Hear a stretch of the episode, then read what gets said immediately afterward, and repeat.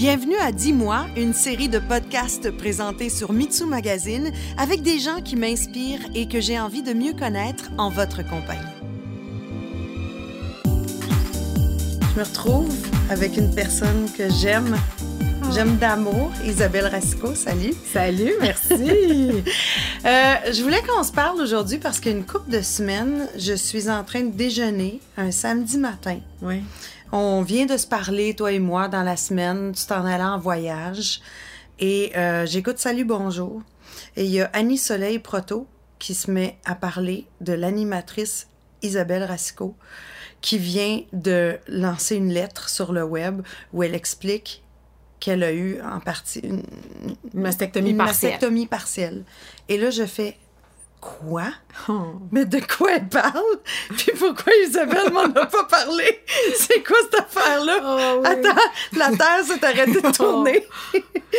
puis, puis je veux que tu m'expliques. Oui, surtout que j'étais partie en vacances, fait que tu pouvais pas m'appeler et me dire pourquoi tu me l'as pas dit. Non, puis je savais que tu étais fatiguée aussi. Fait que je voulais vraiment, tu Oui. venais de finir une série de, de Oui. tournages Oui. avec ton émission euh, sur AV. Fait Oui, que, je suis chef. donc, euh, je suis chef. Fait que là, ça, je voulais pas te déranger. mais c'est comme, OK. Qu'est-ce qui s'est Qu'est-ce qui est arrivé? Ben, tu sais, moi, tu me connais, mais ça fait des années qu'on se connaît. Je suis quand même du genre assez privé. Et euh, quand je vis des affaires comme ça, ça a été mon réflexe vraiment très personnel de garder ça pour moi avec ma famille. Parce que j'avais l'impression que si les gens le savaient pas autour, ça existait pas tant que ça. sais. C'est comme si ça me permettait aussi de pas le vivre au quotidien. Euh, parce que, tu sais, on parle d'une mastectomie partielle, euh, puis j'en ai parlé avec le recul, de un, parce que j'avais un certain recul, de deux, parce que euh, pendant que j'étais euh, assise dans le bureau de la chirurgienne oncologue, qui me racontait que la plupart des femmes qui sont en situation soit similaire à la mienne ou à qui on déclare le gène BCP celui d'Angelina Jolie 90% donc des chances de développer un cancer euh, la plupart des femmes quand même décident d'attendre que le cancer se développe au lieu de faire enlever la masse Pardon? oui, j'ai eu la même réaction que toi. Et là, c'est pour ça que je me suis dit, moi, mon expérience, ça s'est vraiment bien passé. Je vais la raconter parce que je pense que mon but là-dedans, c'est d'encourager celles qui vivent une situation similaire à la mienne, de se dire, hey, je vais, le faire. Je vais faire enlever ce que j'ai besoin de faire enlever, puis je vais être mieux après ça. Euh, fait que c'est pour ça que j'ai décidé de le raconter parce que dans ma tête, j'allais jamais euh, raconter cette histoire-là. Quand est-ce que c'est arrivé? Alors, moi, euh, c'est drôle parce que, ben drôle. Moi, j'étais allée voir mon médecin de famille. Je vais voir mon médecin de famille à tous les ans. J'ai un rendez-vous annuel depuis l'âge de 18 ans. Euh, on venait de faire les tests.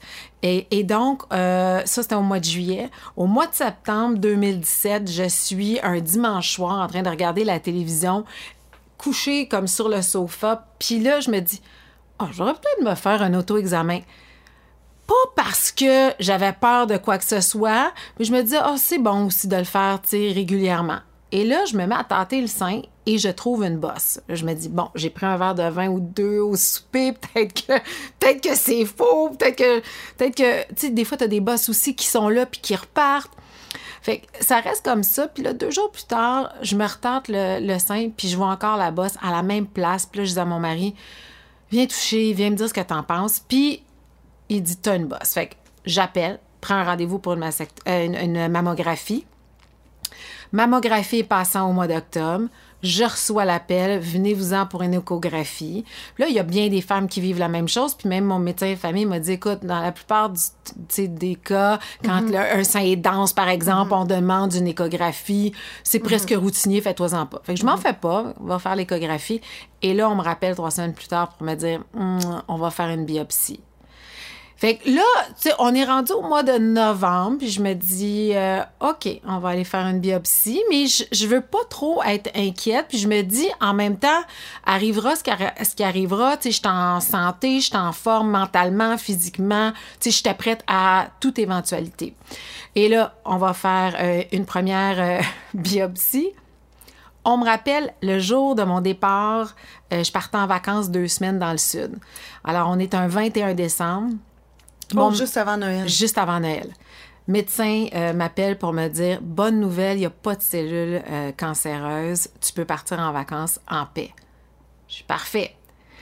Mitsu, je sais pas, tu sais, des fois, la vie est tellement drôle, drôlement faite. Je suis en vacances, pas capable d'appeler les gens, pas capable de recevoir d'appels. La connexion se faisait vraiment pas bien. Le seul appel que j'ai reçu pendant les deux semaines que j'étais là, par hasard, je suis dans ma chambre d'hôtel, je suis allée chercher un livre que j'avais oublié. Le téléphone sonne, je suis super surprise. C'est l'hôpital qui m'appelle pour me dire finalement, on aurait besoin de passer une deuxième biopsie parce que les résultats sont non concluants, c'est inhabituel ta masse. Alors, je dis, bon, OK, parfait. Mais tu sais, je suis en vacances, j'essaye encore, tu sais, je me parle, inquiète-toi pas. C'est probablement routinier, ils veulent être certains. Donc, en janvier, je retourne, je fais une autre biopsie. Et là, trois semaines plus tard, on a des résultats. Fait que là, tu sais, on a quand même commencé ça au mois de septembre. on est rendu en février. Et là, ils me disent, euh, c'est une bosse qui est inhabituelle on n'est pas trop sûr, alors on va t'envoyer voir la chirurgienne oncologue. C'est elle qui va prendre une décision avec toi. Et donc, j'ai rencontré euh, docteur euh, Patowski, euh, une chirurgienne extraordinaire, puis c'est là qu'elle a pris le temps de m'expliquer, tu sais. Elle dit, moi, être dans ta position, j'enlèverai la masse. Elle est inhabituelle. Pour l'instant, tu n'as pas de cancer, mais ça risque de se développer en cancer. Alors, ou bien tu attends que ça se développe, puis là, tu viens nous revoir, puis on passe à la chirurgie, ou tu le fais maintenant, puis après ça, tu es suivi ou six mois pour une, une mammographie. Et c'est là qu'elle m'a expliqué que les femmes, pour la plupart du temps, décident d'attendre que le cancer se développe. Moi, je suis une, une femme une enfant adoptée, donc je connais pas mes antécédents médicaux. Ça aussi, ça pesait dans la balance. Mais peu importe, quand la chirurgienne m'a dit fais-le, et moi, à ta place, je le ferai, je me suis même pas posé de questions. Alors, on a décidé d'enlever la masse. Ça s'est fait au mois d'avril. Euh, donc, euh, c'est quand même plusieurs mois entre le moment où j'ai trouvé euh, la bosse puis la chirurgie. Mais je te dirais que je suis tellement contente. Ça a été une journée, rentrer à l'hôpital, passer, la, avoir la mastectomie partielle. mais j'ai tellement une paix d'esprit parce que je l'ai fait enlever, parce que je sais que c'est la bonne chose. Euh, je suis pas en train de me poser euh, des questions. J'y pense même pas, honnêtement. Là, c'est mon mari qui m'a rappelé qu'il fallait que je prenne mon rendez-vous pour ma mammographie parce que j'ai complètement enlevé ça de mon cerveau. Elle était où, ta bosse? Elle était sur le sein. hey! oui, sein droit, euh, vers, vers le haut. Vers le haut. Juste comme en haut, près de l'aisselle, dans le fond. Hein. Ben, entre l'aisselle puis le mamelon, si tu veux on était vraiment capable de la sentir. Donc vraiment, vraiment Alors, là, euh, comme là, je suis contente, c'est fait normalement. Non. Non, je pense que les femmes devraient faire. Puis, en fait, je vais dire autre chose, c'est que euh, suite à l'article euh, que j'ai écrit par rapport à ça, j'ai eu beaucoup de commentaires de femmes qui disaient ah, tu m'as encouragé à le faire, euh, j'étais pas certaine, maintenant je vais aller passer tous mes tests. Je me rends compte que on prend pas le temps de s'occuper de soi-même, que notre mhm. santé passe souvent en dernier, qu'on pense toujours aux autres. Je pense qu'on fait nos changements de nœuds plus facilement, mhm. euh, qu'on fait, euh, qu'on porte des gestes importants pour notre santé. Fait que juste pour ça, je suis contente de l'avoir écrit. Moi, quand j'ai appris ça, je veux, veux pas, j'ai pensé à ta mère aussi. Oui, oui. Qui est décédée, qui est décédée. du cancer du sein. Oui, mais c'est sûr que, tu sais, puis en fait, c'est ma mère adoptive, donc c'est pas une question de gêne, mais c'est sûr que j'ai vécu avec le cancer pendant les trois ans que ma mère a eu le cancer. Tu sais, euh, on s'en est souvent parlé de ça. J'avais euh, entre 9 et 12 ans, donc elle est décédée, j'avais 12 ans, mais elle a eu le cancer pendant trois ans. J'ai vu les étapes. attends, c'est l'âge que tes fils ont, là. Je le sais. Mais c'est pour ça que ça me fait. Je comprends pas comment t'as pas capoté, justement. ouais. Mais probablement parce que je, veux, je voulais pas capoter. Je voulais pas. De un, ça sert à rien. Je j'étais pas en état de. Tu sais, c'est pas comme si on me disait t'es en phase terminale d'un cancer, j'étais pas là. Probablement que si on m'annonçait ça, j'aurais capoté, puis j'aurais pensé à tout ça. Là, j'étais juste euh, en train de m'occuper de ma santé, puis je me voyais plus comme quelqu'un qui réglait des problèmes. Tu sais, comme ça. au bureau, euh, j'ai un problème X, je vais faire une solution Y. Même chose. C'est comme ça que je le voyais.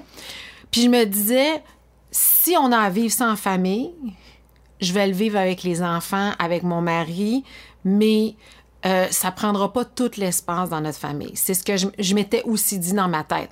Là, ça, si en bout de ligne, ça aurait été comme ça aurait été ça, je le sais pas. Mais moi, dans ma tête, je partais avec ça comme esprit. Tu as cette chance-là de pouvoir t'en être sorti aussi, puis pouvoir porter ce message-là qui en est un d'espoir. Oui, oui, oui, non, mais absolument. C'est pour ça que, tu sais, je, vais dire à un moment donné, parce qu'avant la chirurgie, tu as un protocole où tu dois être euh, dans un- une, un- une réunion à l'hôpital. Puis là, ils te montrent euh, les soutiens-gorge à acheter après, les, les différentes choses que tu risques de vivre et avant, pendant, après la chirurgie. Et tu as différents types de chirurgie. Mais j'avais à côté de moi des femmes de 60, 70 ans qui allaient avoir une mastectomie complète, donc qui allaient perdre les deux seins. Euh, qui, elle, avait le cancer. Puis je me disais, tu sais, ma situation est tellement une bonne situation comparée à d'autres qui vivaient des choses encore plus graves.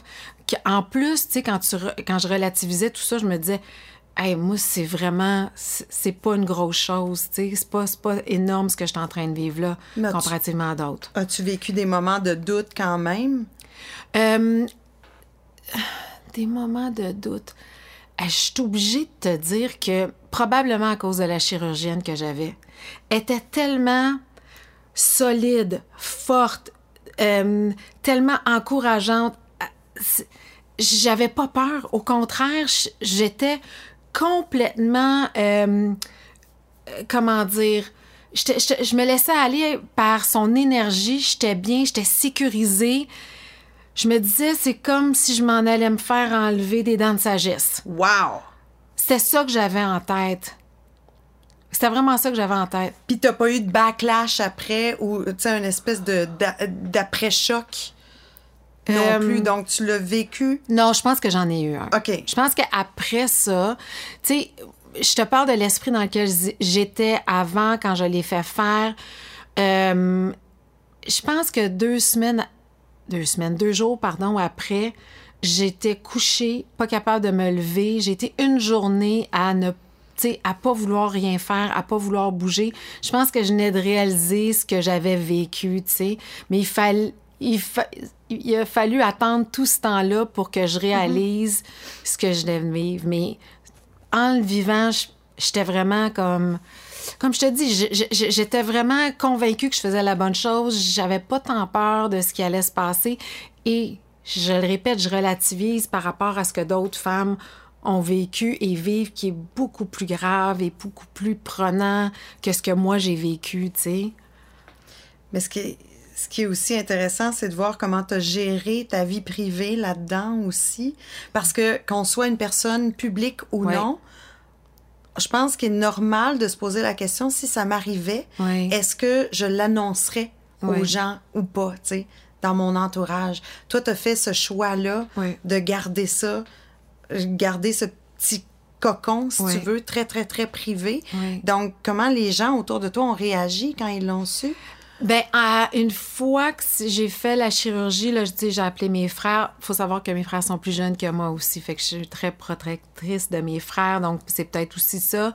J'ai appelé mes frères, j'aurais dit, voici ce qui s'est passé, j'ai eu une chirurgie, ça s'est super bien passé. Je préférais leur dire, puis dire à mes amis une fois que tout avait été fait, que j'avais des bonnes nouvelles, parce que je voulais pas que les gens s'inquiètent. Euh, tu sais, tout le monde a des vies qui sont euh, pas toujours faciles, qui vont vite. Je voulais pas que les gens prennent du temps pour s'inquiéter. Fait que je me disais, une fois que ça va être Mais fait. tu sais, c'est fait pour ça aussi, des amis. Oui, là. non, je le sais, je le sais, je le sais, mais tu sais, comme je te le dis, il y a- il y avait une partie de ça, puis il y avait une partie aussi que en, en le disant pas, je pense que c'était moins réel aussi. Il y avait tout cet aspect-là. Je pense que c'est Oui. un mélange de tout ça. À mes enfants, par contre, une fois qu'on a su que c'était correct, que sais, j'avais juste à, faire enlever cette masse-là. Euh, là, j'aurais expliqué ce que j'avais vécu puis ce qui s'en venait. Je voulais, j'essaie de préparer mes garçons euh, à, affronter leur peur, à passer à travers des obstacles, tu sais. Puis je me dis qu'en leur racontant euh, mes écueils et mes obstacles, puis en regardant comment se relève, ils vont apprendre aussi de cette façon-là. Fait que eux autres étaient au courant à partir du moment où on, a décidé qu'on s'en allait en chirurgie. Est-ce qu'il y a eu quand même un wake-up call dans tout ça? Ben oui, c'est sûr. C'est sûr, puis avant de commencer le podcast, je t'ai dit, Mitsu, en ce moment, je suis en réflexion par rapport à ma vie en général. Tu sais, j'ai beaucoup euh, travaillé, j'ai couru après plein d'affaires, tu sais. Euh, puis là, je me, pose la question, est-ce que ça, ça sert à quoi, en fait, tout ça? Est-ce que je devrais prendre plus le temps de vivre, euh, peut-être travailler un peu moins? Je suis en réflexion. Je pense que c'est un lien direct avec ce que j'ai vécu, mm-hmm. avec ce que d'autres autour de moi vivent. J'avance en âge aussi. Je pense que, tu sais, tout ça fait en sorte que... Il y a un lien quelconque. Mais c'est sûr que ça m'a fait, euh, ça m'a aussi fait réaliser euh, à quel point euh, notre santé est importante. Tu sais, je le savais, je suis quand même quelqu'un qui s'entraîne, qui mange bien, mais je pense que ça a aussi réveillé en moi le fait que je vieillis, que je dois faire plus attention, que je dois avoir des meilleurs suivis, tout ça. Mais je vais le faire, puis je vais donner du temps puis je vais le prendre vraiment au sérieux parce que je mhm. pense que c'est important. Moi, j'ai l'intention d'être là encore très longtemps. Mais c'est, difficile de prendre soin de soi quand tout paraît une urgence autour, tu sais, puis on vit dans un monde où tout est urgent. Oui. Où, tu sais, et tu es une fille passionnée qui emmène large. Oui. Donc, quand est-ce que... Mais ben, j'apprends, Qu'est-ce qui fait que tu t'arrêtes? Tu, je sais que tu l'as fait dernièrement. Oui, je l'ai fait dernièrement. Je suis partie toute seule, cinq jours, en voyage. Et c'est un plaisir. Ça devrait pas être un luxe, en fait. Ça devrait être quelque chose qu'on se permet tous de faire et toutes. Euh, parce que de te retrouver seule avec toi-même, tu te poses plein de questions, mais ça te permet aussi de faire le vide, de faire le vide de ta tête et faire le plein aussi en même temps. Euh, je suis repartie de là pleine d'énergie, sereine, heureuse. Euh, ça m'a tellement fait de, du bien. Euh, donc, c'est des petits moments comme ça. Je pense qu'on n'a pas le choix de prendre, de prendre des moments d'arrêt. Puis, on a l'impression que la vie tourne autour de nous parce qu'on a l'impression qu'on est obligé de faire ci, ça, ça, aller à telle rencontre, aller à tel rendez-vous. Euh, mais quand tu le fais pas, tu te rends compte que les répercussions sont pas si grandes que ça aussi. Tu sais, je pense qu'on se met beaucoup plus de pression qu'on en a réellement. Mais ça, c'est grâce aux réseaux sociaux, c'est grâce à notre Qui nourrissent l'ego aussi, qui, fait qu'on veut être, tout ça. se sentir indispensable. Exactement. Mais je pense sincèrement que, et je souhaite que la génération qui euh, qui s'en vient, qui, elle, semble avoir un compris en tout cas qu'il y a un balance nécessaire entre ta vie professionnelle et ta vie personnelle, dans la mesure où, ben, tu sais, tu es employeur. Euh, euh, ils semblent vouloir euh, accorder un peu plus de temps à leurs loisirs, euh, ce qu'on est tout à fait le contraire. Nous autres, on est la génération X où on travaille, travaille, travaille, travaille, travaille. Je, je pense qu'entre nous et eux, il y a probablement un ballon à trouver qui doit être beaucoup plus sain d'esprit. Ben moi, je te dirais que je suis peut-être moins d'accord. Ah oui? Oui, parce que il y a trois vies maintenant. Tu as la vie professionnelle, oui t'as la vie personnelle et t'as la vie virtuelle ah oui. qui vient t'engober en tabarnouche. Fait que je sais pas s'ils seront mieux équipés ouais. que nous. T'as raison là-dessus. T'as raison. La, la, la, vie virtuelle est très importante pour eux. J'ai encore un détachement, moi, par rapport à ça. C'est correct si je vais pas pendant 4-5 euh, jours. Ça m'arrive, puis ça me dérange pas, puis je suis pas stressée puisque j'ai pas rien posté, là, tu sais. Puis tes gars, ça? Mes gars sont pas très réseaux sociaux. C'est bon. Oui, mais c'est des gars. C'est des gars. Moi, j'ai des filles, on a des enfants du même âge. Oui. C'est pas euh, la même chose, je non. le sais. Non, non, non, non. Oui. Mais donc, qu'est-ce que tu as appris de la maladie? Parce que tu as travaillé, Oui. euh, comme moi, euh, entre autres, à la Fondation du cancer du sein. Maintenant, tu as d'autres activités également pour le cancer? En fait, avec la Société canadienne du cancer, je suis porte-parole de, la course à la vie CIBC. C'est ça. Pour le, le cancer du sein. Donc, Euh, qu'est-ce que tu as, en le vivant, là, Oui. ça a changé ta perception? En fait, tu sais, j'avais déjà beaucoup de d'empathie pour les femmes qui passent à travers ça à cause de ma mère. Ouais. Euh, J'en ai encore davantage. Euh, tu sais, je sais à quel point euh, c'est difficile, c'est prenant euh, pour ces femmes-là qui, euh, qui, qui doivent passer à travers de la chimio, de la radiographie. euh, il y a plein de choses qui se passent physiquement, mais dans leur tête aussi. Euh, D'avoir côtoyé aussi des femmes euh, qui avaient le, le, le- qui avaient le cancer. euh, J'ai encore plus d'admiration pour ces gens-là. Je parle des femmes et des hommes aussi. C'est dur sur le corps, c'est dur sur le mental. C'est des gens qui, qui sont pleins de lumière malgré ça. Euh, mais c'est c'est pas facile, c'est pas facile pour eux, puis c'est pas facile pour leur entourage. Moi, en tout cas, ça m'a euh, encore plus euh, ouvert sur leur réalité. Je dirais ça comme ça. Ouais. Puis- T'es-tu d'accord avec moi? Oui, je suis d'accord. oui, je Parce suis d'accord. vous la voyait pas, mais son regard était nébuleux. Je dirais ça comme ça. Ben non, mais je pensais, c'est parce que je me Tu suis mis à... que t'avais des images de, de gens? Ben, je me suis mis à penser aussi que tu étais chanceuse parce que tu avais un chum qui était cool.